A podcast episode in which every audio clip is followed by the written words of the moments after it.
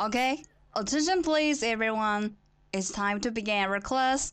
And now, let's go to the world of English. 精彩的电影对白， Bombing tonight. It actually doesn't matter where you are in the world, it's never bigger than your thumb. 动人的音乐旋律，慷慨的名人演讲， who still questions the power of our democracy. Tonight is your answer. 最潮的英语词汇，最炫的英语学习体验。相思湖广播电台英语贝壳岛，每周三下午十八点五十分准时开课。